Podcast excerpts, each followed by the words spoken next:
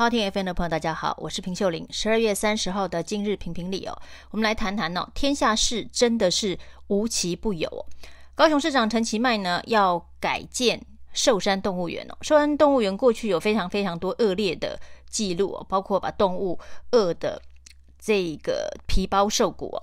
那可以说是一个记录非常不良的动物园。当然呢，陈其迈要花大钱，要花五亿改善这一个市立动物园哦，洗刷虐待动物的名声。这的确是市长的市政规划当中相当重要的一环。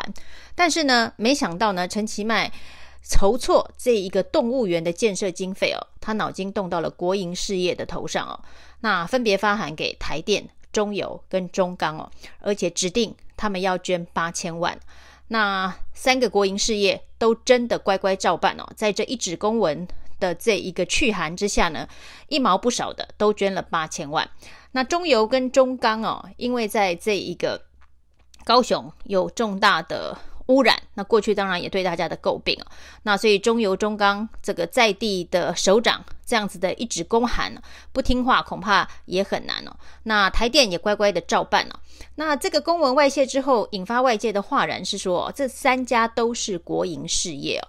那国营事业呢，当然他赚的钱是全民所共享啊。那他亏损也是全民所共摊啊。那现在呢，这个台电、中油跟中钢啊，那。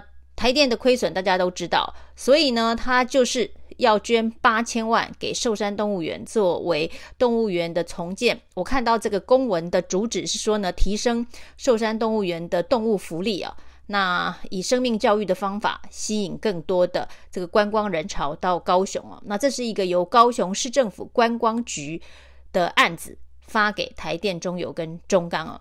那这个公文外泄之后呢，恐怕陈其迈又要震怒了，因为这件事情呢是不应该让大家知道的，否则其他县市会说这个为什么没有办法雨露均沾，为什么会独后？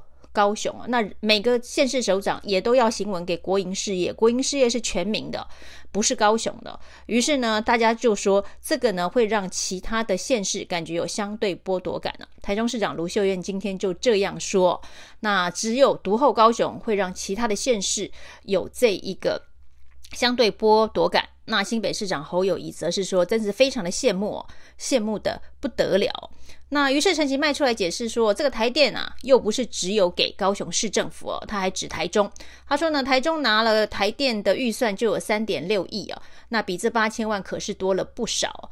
那卢秀燕当然一听呢，会说这是一个这个混淆事实的说法，因为呢，台中所拿到的是法定回馈金哦，就是台电。呃，可能在这个台中有台中火力发电厂，大家知道啊这个台中火力发电厂一直是台中重要的空污议题啊。那有关于这个到底要燃烧多少的生煤，中央跟地方啊年年都打仗啊。那所以呢，台电在这一个这么大的一个火力发电厂，在法定的法律的规范之下，必须有法定的回馈金给台中市政府。这就是陈其迈所说的，台电也有给台。这个台中市政府，但这是法定的。那卢秀燕更指出一个事实，就是说法定的回馈金有指定用途，就是不能拿来盖动物园了。假设陈其迈要说的是他拿到台电的这八千万是法定回馈金的话，那他拿去盖动物园，这就是一个不当的使用的用途。那如果呢，台电给陈其迈的这八千万呢，不是法定的回馈金哦，代表这是额外给高雄市政府的特殊福利哦。那包括了这个陈其迈指控的台中市政府拿了台电三点六亿哦，他还指了新北市说呢，新北市也有拿台电的这一个回馈金，也是做地方建设啊。那他指了两个项目，一个是新北野柳渔港的这个冷冻的改善工程哦，另外一个是所谓的瑞芳的公共艺术灯节。那新北市政府说：“你这又是打乌贼战呐、啊？那根本就是移花接木哦。因为新北野柳的这个冷冻工程的改善哦，这个对口的单位是万里乡公所。那另外呢，这个所谓的这个瑞芳的公共艺术灯节哦，这是台电自己的工程，因为是十三层的点灯哦。这个主办的单位就是台电自己哦，所以绝对不是给新北市政府额外的预算哦。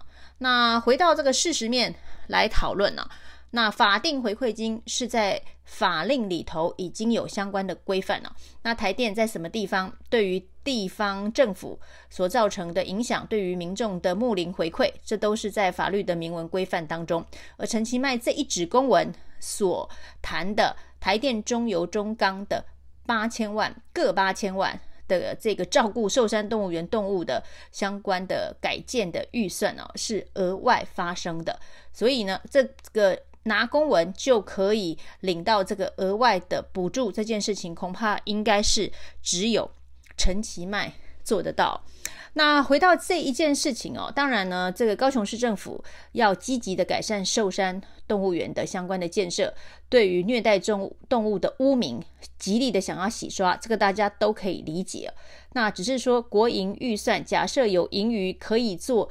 赞助捐助的话，这个社会公益的救助是不是比补助寿山动物园的改建更急迫？那这当然是使用的目的的考量啊，因为这是国营事业，全民所共有，那会牵涉到所有人民的决定哦。那在这个有很多的社会弱势公益可以协助、可以救助的相关选择之下。选择了到寿山动物园去照顾动物，这是不是一个最适合国营事业所做的社会公益选择？这大家可以有社会公平哦。那这当然不是台电的这个自主意愿，想要做这样的选择哦。如果呢，同样的一笔预算拿来做一些社会福利、社会公益啊，那针对一些弱势团体进行补助，那我觉得这可能大家会觉得比较适当哦。比捐给高雄市政府改善寿山动物园，可能是一个更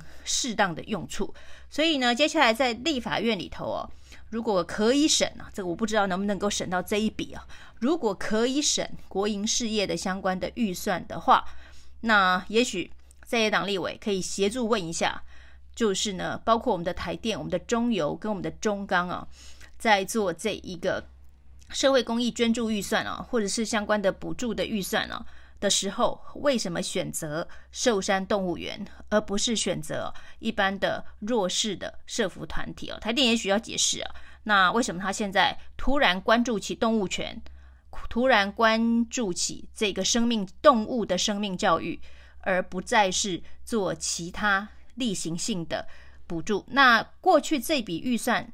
又是在做什么样子的用途的挪用？那如果说台电可以挤出一笔八千万的预算做高雄市政府的建设补助，表示呢，这一个费这一个预算科目过去是有在做他其他应该做的事情，有没有因为陈其迈的这一纸公文而受到排挤啊？